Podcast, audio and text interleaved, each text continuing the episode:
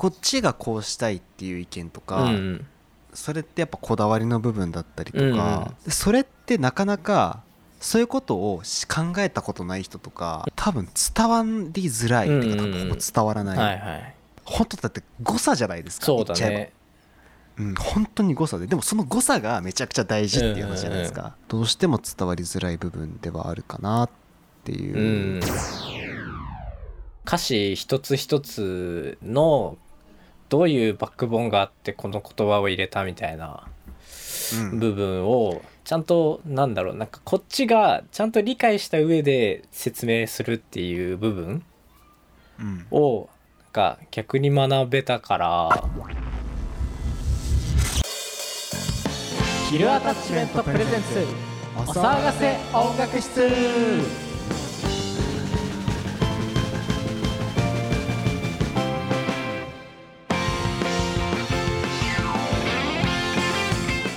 こんにちは岡添圭一です。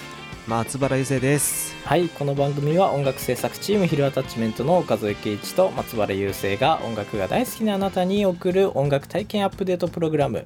学校じゃ教えてくれないここだけの音楽論。大人のための音楽室。スーパーウルトラ最高ミュージックレディオでございます。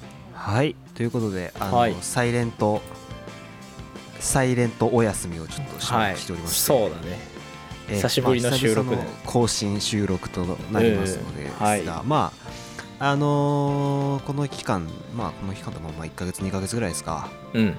まあ、結構ちゃんと音楽を作ってそうだね。いた期間でしうんて、うん。はい。まあなので今回はちょっとそこを踏まえてうん。うんあのまあ久々の収録ということもありますので、はい。雑談しつつうん。音楽の話をしていければなと思っておりますので、はいはい、あの最後までお付き合いいただければなと思いますので、はい。はい今回も何卒よろしくお願いいたします。はいお願いします。岡添です。松原です。ヒルアタッチメントはアニメタイアップを目指すアニソン系音楽制作チームです。あなたに最高の音楽を届けられるように日々精進しています。お騒がせ音楽室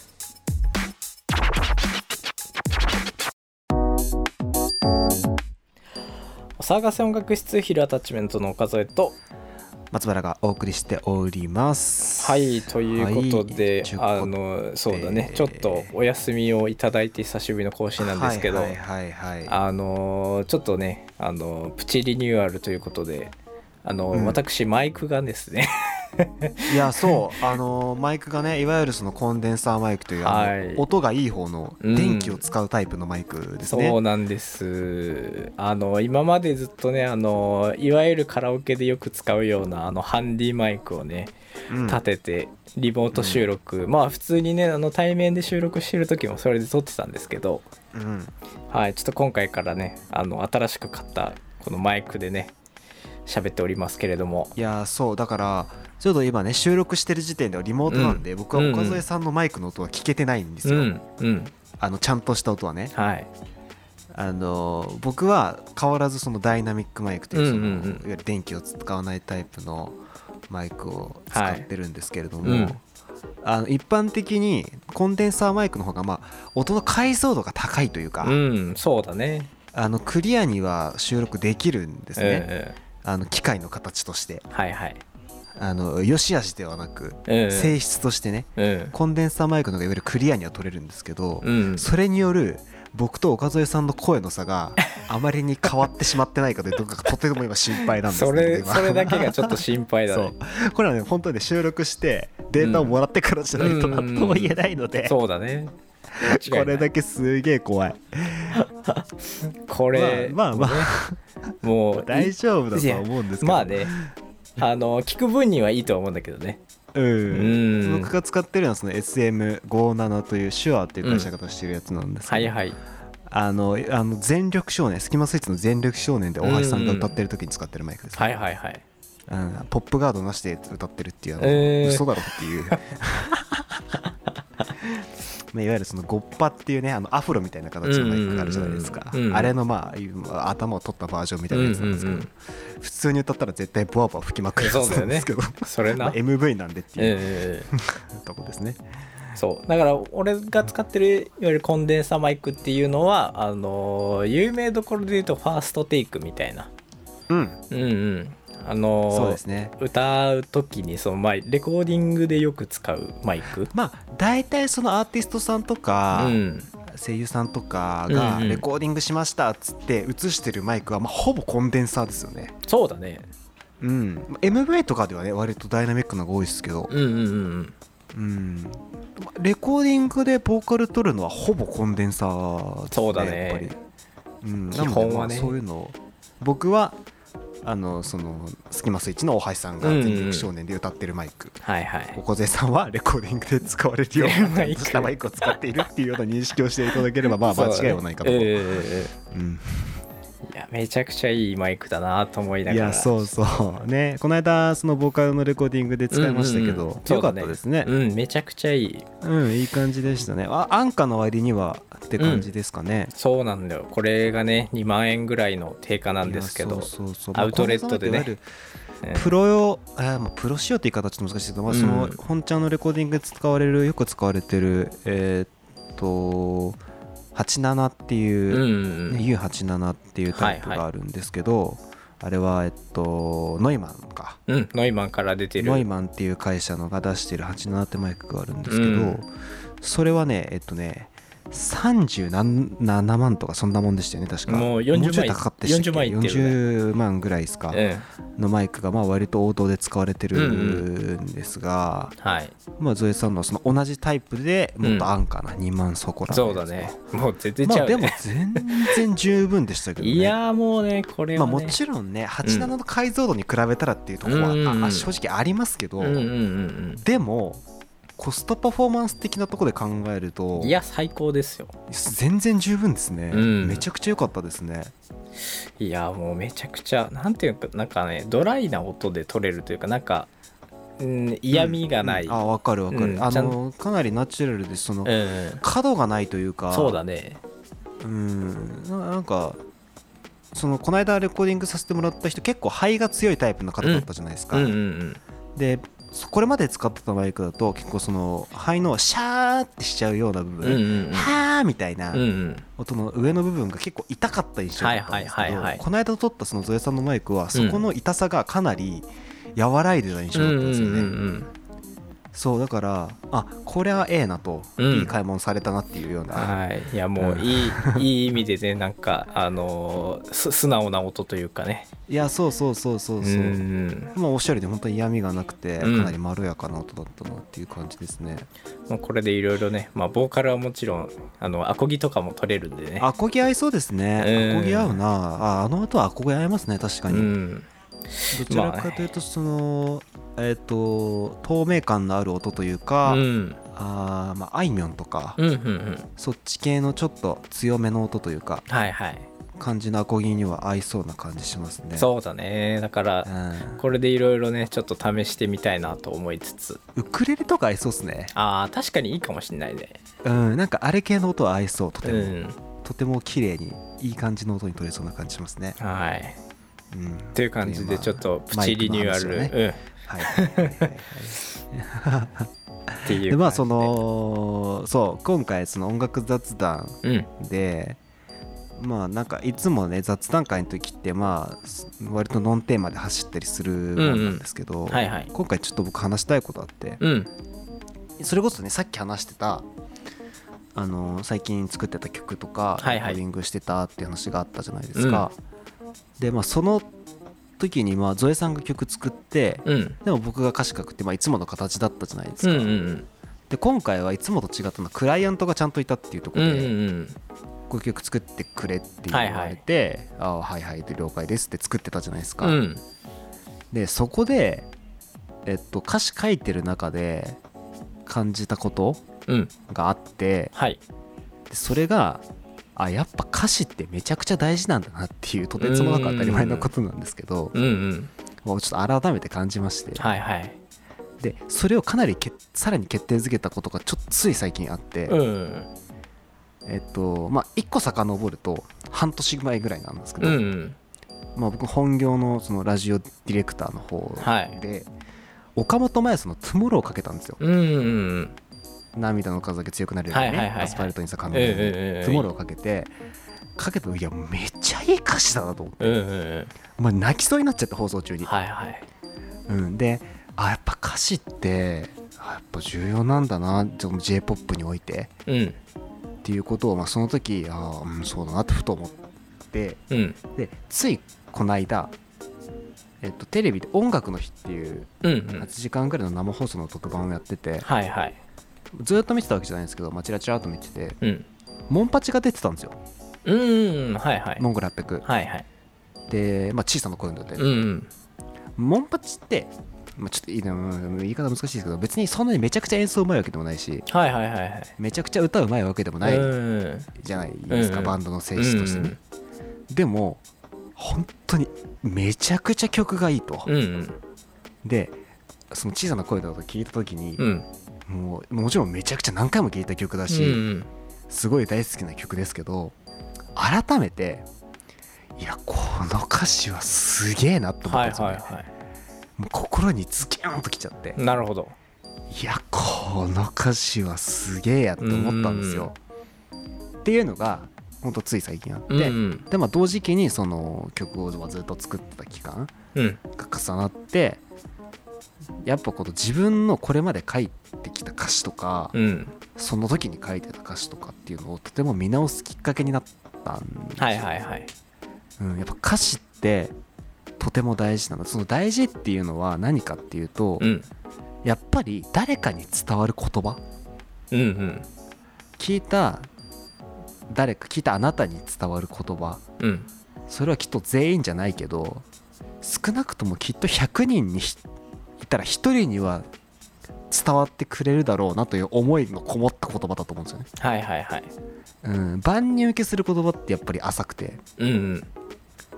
でもやっぱり100人に1人でもいいから伝われって思った言葉ってきっとそれ以上の人に刺さる言葉な気がするんうんですよね、うなんかんとても感覚的な話で申し訳ないんですけど、うんうん。そうっていうのを感じていや歌詞って大事なんだな j p o p においてっていうのうんをとても思ったんですね最近。J p o p とかいわゆる歌謡曲みたいなところってやっぱ歌詞の影響力がだいぶ強いなっていうのは思うね。うーんそうなんですね僕のこれまでの感覚だと割と50-50というか、うん。なんだったらまあ64ぐらい。はいはいはい。曲6歌詞4ぐうらい、んあもちろん僕そういう曲が大好きなんですけど、まあまあ端的に言ってまたそこまで歌詞に対して意味がない曲。うん。そのメロディーをより華やかにするための言葉っていう文脈での歌詞ってあるじゃないですか、はいはいはい。そういう曲も僕大好きで、うんうん。そっちまあ、むしろそっちの方が好きなぐらいではあるんですけど、うん。でもやっぱりそのメロディーに乗ってる心に突き刺さる言葉が載ってる歌詞って素晴らしいなと。はいはい。でであってこそやっぱりさまざまな人に支持される曲なんだろうなって思ったんですよ、うんうん。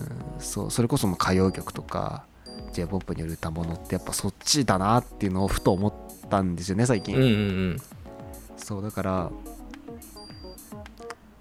歌詞についてそれがすごく見直すきっかけになったんですよね。うんうんうん。うん。だからこれ両方が多分大事でうんうんそのメロディーを彩るという意味での歌詞と、えーちゃんと伝わる言葉っていう意味での歌詞はきっと両立できたら素晴らしいものが生まれるんだろうなっていう気が今してます、うんうんうん。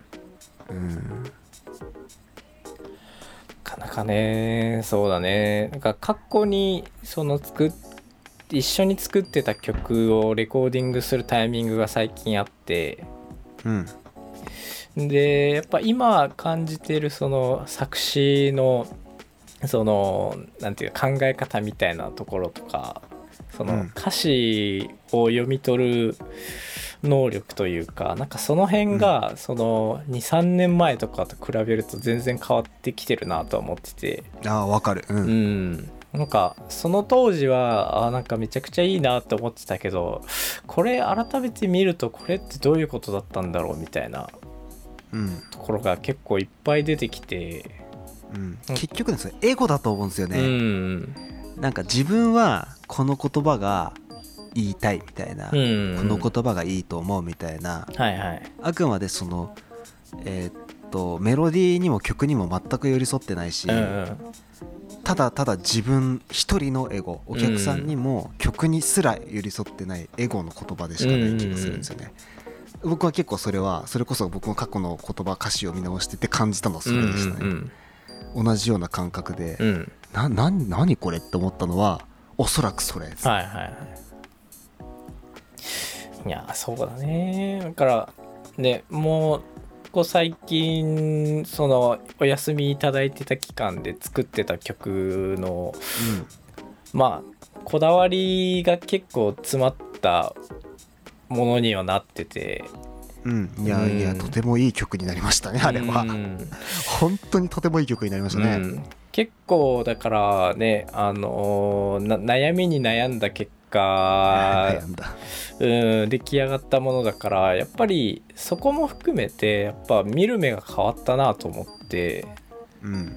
うん。だから一個ねそのまあ今後そのリリース情報みたいなのはね今後出たらその時にラジオとかでも、ね、もちろんちょっと宣伝しようかなとも思うんですけどちょっとまだ、うん。あのこういう制作があったよみたいな話しかできないんで。何も言えない。実は何も言えない、うん、そうそう実はね。そうそう。あの自分たちだけで作ってるものじゃないんで。そうそうそうクライアントありきのやつなんで、そうそう。何も言えないという。う、んうんうん。ただでもまあでもそうそうそう。そうだお互いに気持ちのいい状態であの作れたっていうのがなかなかそういうのできないから。そうそう。あのそのクライアントさんの方も結構ちゃんと寄り添って一緒に考えてくださったのはありがたかったですね、うんそうだね。結構、うん。あなんかお互いにここは任せっきりみたいな部分が全然なくてうん。もう本当に素直にここどうすればいいですかみたいな部分をね悩みを相談したりとか。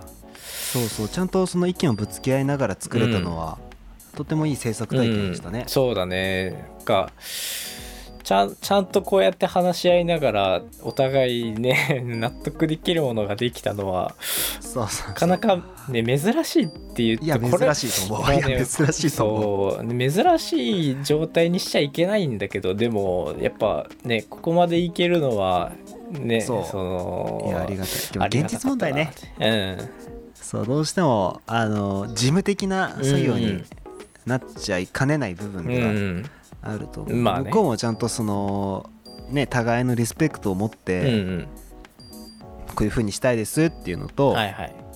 これはどういうことなんですかってちゃんと聞いてくれて、うんうんうんあこういうことですよってあなるほどあいいですねっていうそういう、うん。とてつもなくクリエイティブな会話リスペクトを持った上でのクリエイティブな会話を繰り広げられたのは、うん凄まじくいい12ヶ月だったなって思いますね、うんそうだね。めちゃくちゃありがたいね、ありがたかった。あれは良かったですね、本当にうんうんうん。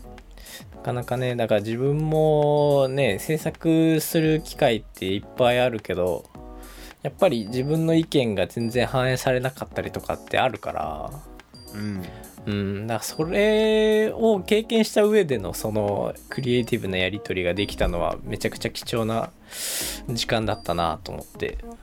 うん、なかなかねやっぱりその、こっちがこうしたいっていう意見とか、うんそれってやっぱこだわりの部分だったりとかするじゃないですか、うん思想とかね。そうだね。でそれってなかなかそういうことをし考えたことない人とかっうんて、多分伝わりづらい、うんうんうん。多分伝わらはいないはい。ものだったりすると思うんですよね、うんうん。本当だって誤差じゃないですかそうだね。うん、本当に誤差で。でもその誤差がめちゃくちゃ大事っていう話じゃないですか、でもそこってまあクリエイティブな発想がない人って言ったらめちゃくちゃ言い方悪いですけど、うんうん。まあそういうあのそういう経験がない人にとってはやっぱり本当に本当にまさしく誤差。うんでしかないからどうしても伝わりづらい部分ではあるかなっていうのがあってこれはもう僕も岡添さんもねそのメディアで働いてるじゃないですか、うん。す言ったらやっぱわあるじゃないですうんか、あるある。現場はこういう番組作りの上でお客さんにうん。こう思ってほしいからうん。こういう選択をしたいんですっていう話をしてもいやいやそれは別にそんなのはどうでもいいからって返答されることってあるじゃないですか。営業的に事務的にえっとまあ言い方としてはあれですけどゆるお客さんの目線お客さんに向けたっていう、向けるっていう目線が1ミリも入ってない、うん。忖度バチバチのジャッジを下されることって、うん。ほぼじゃないですか、そう。っていうのがやっぱり現実問題あってそんな中では戻りますけど、うん。こういうふうに同じ目線に立って一緒に作ってくださるクライアントさんがいるっていうのは、一個救いだなとそうだ思いましたねね。うん。うん。こう本当にありがたい経験をさせてもらったなっていう感じがしてます、うんうん。だからこれがねベーシックになってくれればなってすごく思うね。ね。世界的ベーシックうね、ん、本当に。まあ難しいところはねいろいろある。難しい。ろいろあるとは思うけどただでもやっぱうん、なんかそのお互いのリスペクトができる相手をあのちゃんとなんだろうあの一緒にやっていけるパートナーというか、うんうんなんか。仕事としてはそうですよね、やっぱり、うんまあその一つの判断基準の一個として持てるようにはなったなと思って、うん。うん、だから、いや本当うんに、うん。やっぱすごく悩む時もあるからさそこで。あのうん。やっぱりね自分がこうやりたいのになっていうこのギャップってめちゃくちゃいっぱいあるから。だからそれもあるしでも逆に言うとちゃんと聞いてくれる人もいるっていうのをねあの体験できたのは本当に良かったね。うん、よかったですうね、んでやっぱそれの上でとてもいいものが作れたっていううんのは、うん、なおよしというか。そうだね。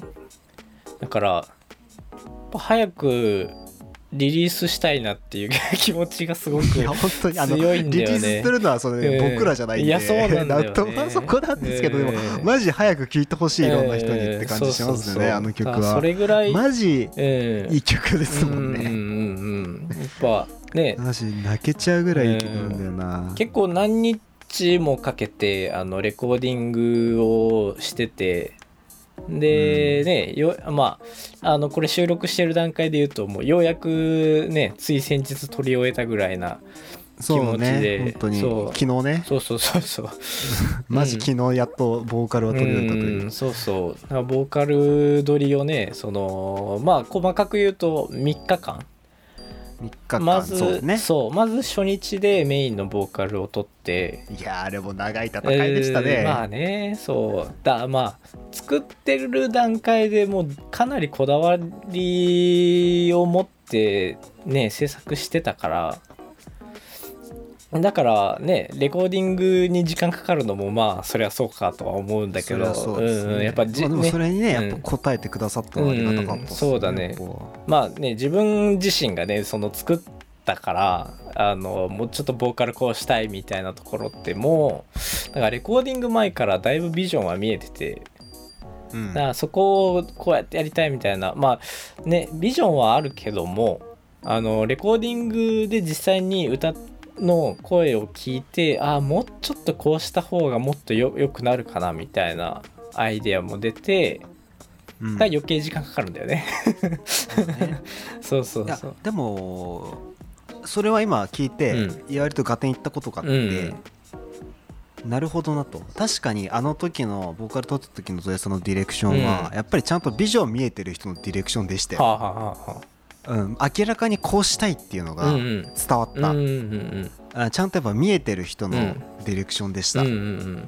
あやっぱそれってあってそのまあ反悪口になるんですけど、あの僕がそのやってる番組の方でもね、うんうんうん。その曲を上げての企画みたいなのあるんですよ、うんうんうん。うん結構シーズンごとにね、はいはいはい今だったら夏休み企画みたいなのやってるんですけど、やっぱねビジョンがないんですうんよ、うんうんその手段でしかはないというか、いはいはい。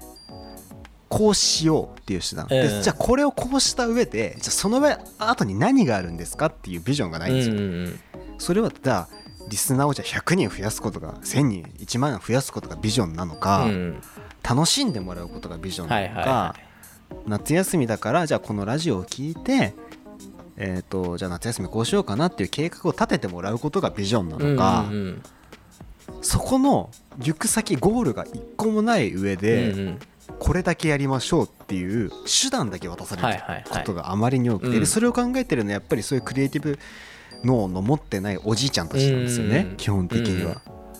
だから僕らが今みたいな話をしたところで伝わらないんですよ、うんはいはい。それはどこに向けてやるんですかと、うんどういうことなんですかって言っても全く伝わらないんですよ、いやうん。これは夏休みだここでやるんだよってそれしか返ってこはないいから、それってやっぱりあまりに失礼で、まあね。お客さんに対してね。い確かにね。やってる人に対して失礼だし、うん。あラジオだったらパーソナリティさんに失礼だし、うんもちろん現場に対しても失礼だし、うん。何よりリスナーに対して失礼だと思うんですうんよ、うんそう。でそれってやっぱり往々にして何事にも言えることうでん。戻りますけど、うんうん。ゾエさんの今回のディレクションはあまりにもそこがはっきりと見えてた、うん。あだから安心してレコーディングすることが、多分全員、あの場にいた全員安心してゾエさんにディレクションを全面任して、うん滞りなく進めることができたのかなって思いますね、あの時は。やっぱあそうやっぱそういう何をしたいか、うん。どうしたいか何を伝えたいかっていうビジョンってやっぱこものを作る上でめちゃくちゃ大事だなっていうのも、その今回曲を作る上でとても痛感したことではありましたね。クライアントさん自身がそこが強い方だったじゃないですか、うんうんそうだね。とてつもなく。うんこれを伝えたいんだと、うんうん。こうしたいんだっていうのがそそこのこだわりがあまりに強い方だったので、うんうんだからむしろやりやすかったそうだねとこもありますしね。うんだから逆に気づかされた部分もいろいろあったしね。いやいや本当にめちゃくちゃ勉強になりましたね、うん。今回は。だからその歌詞一つ一つのどういうバックボーンがあってこの言葉を入れたみたいなうん。部分をちゃんとなんだろうなんかこっちがちゃんと理解した上で説明するっていう部分うん。をが逆に学べたから。いや学べた。うん。だからそこに対してもだ曲作る時もねそのコード進行だったりとかもやっぱこここういう風にこだわったんだよねみたいなのを結構優勢にも話してて。うん。うん、だからそうだね。だから歌詞もそうだしその曲の世界観とあとはいやそうコーそう全てね。うん。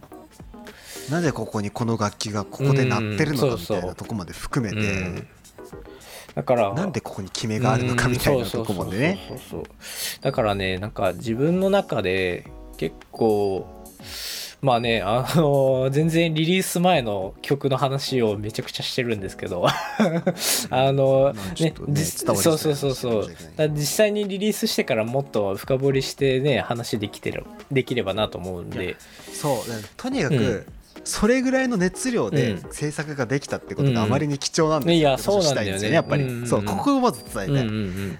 こんなことはね分かんない。もっと上のレベルまでいったらあるかもしれない、うんうん。でも絶対あると思うんですけど、僕らの今いるステージで、ここまでの経験をさせてもらえることって多分めちゃくちゃないと思うんですよね,、そうだ超貴重、ううん。ん。かなりそうだったね。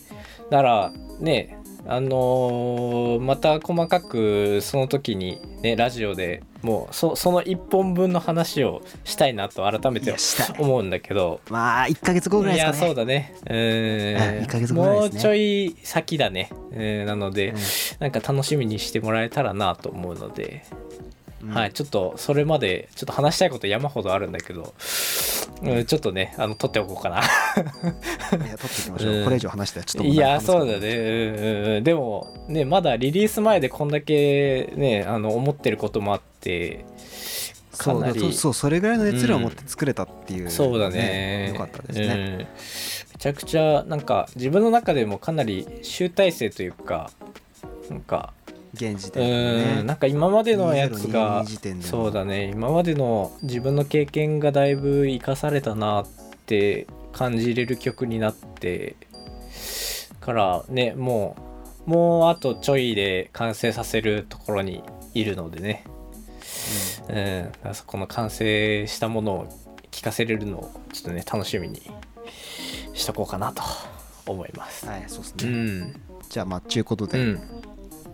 はい。えっとまあそんないい制作がありましたと、うんうんうん、そうだね、えーお話でうん。あのございました。休みの期間だいぶ充実しました。ううん。ん、なのでまああのいろいろね考えることもあり、うん。歌詞についても曲についての価値観もまあちょっとずつ買っていきましたよというね、お話でございました。はい。はい。ということで。ははい、い。ありがとうございました。はい、お騒がせ。お騒がせ音楽室。はい。ではここで1曲、はい。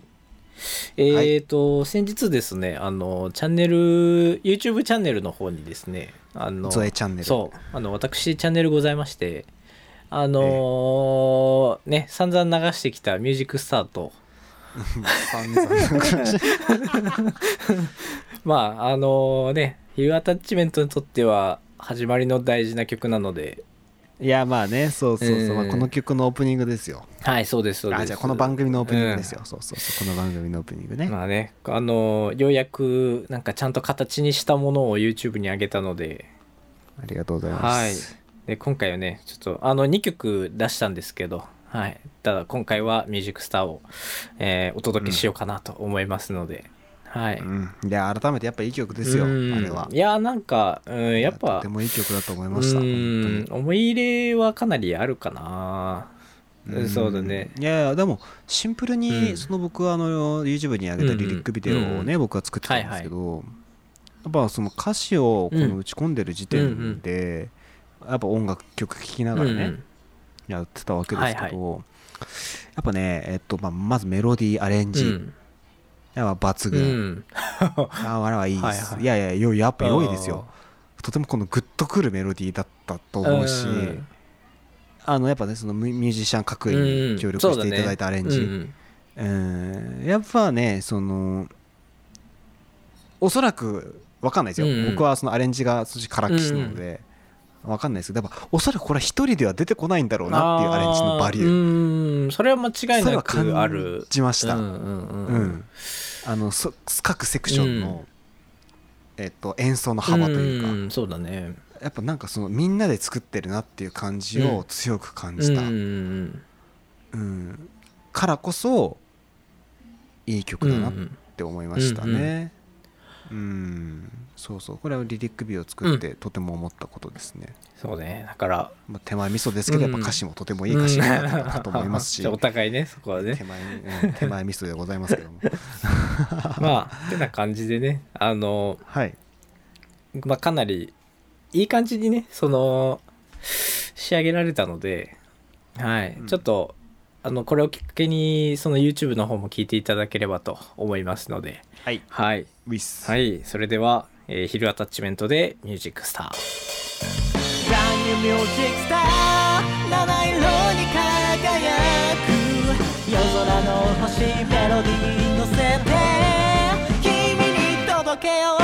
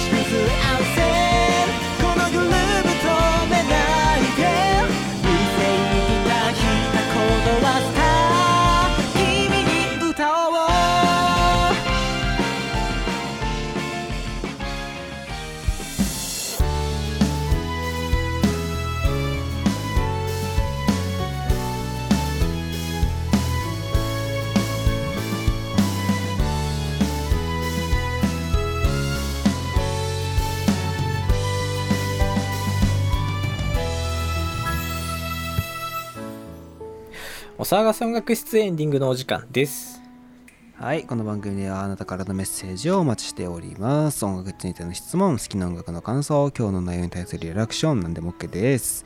メッセージはメールフォームまでお願いします。メールフォームは各配信サイト概要欄と Twitter ノートリンクに貼ってあります。そこからアクセスをお願いします。はいそして Twitter ノートともにヒルアタッチメントで検索してフォローよろしくお願いしますはい、はいということで、えー今回ね雑談という形で、うん。はいちょっとまあ久々の収録そうだねちょっとお休み期間というかまあ制作がっつりやってた期間だったんでね。あの、うんまあねあとはねちょっとまあいろいろね、その仕事うん。仕事。あまあそそこもね 忙そこも含めてね。ういんうん。うんろいろね。ちょっといやまあでもねそこにね、うん。言い訳をしてるのはね、うん。マジダメだあまあまあまあまあまあ。やると覚悟した上でやってますから、うんうんうんうん。はいこれはねもうそれはもう言っちゃいられないですから、うんまあかなりねいい感じにあのまあマイクもプチにリニューアルしたことだしね。片っぽだけね。あそうそうそうそうそうそう。片っぽだけワンチャン、うんうんうん。うん、1チャンネルだけリニューアルしてまあちょっと またねあのー制作の話もねあのまた後々ちゃんとできる機会を、曲が出たタイミングうんで、しようかなと思うのではい、はい。またねあの楽しみが増えたと思って。またあの聞いてくれればなと思います。はい。はい。ということでそれではまた次回お騒がせ音楽室お相手はヒルアタッチメントの岡添圭一と松原優生でした。良い音楽ライフを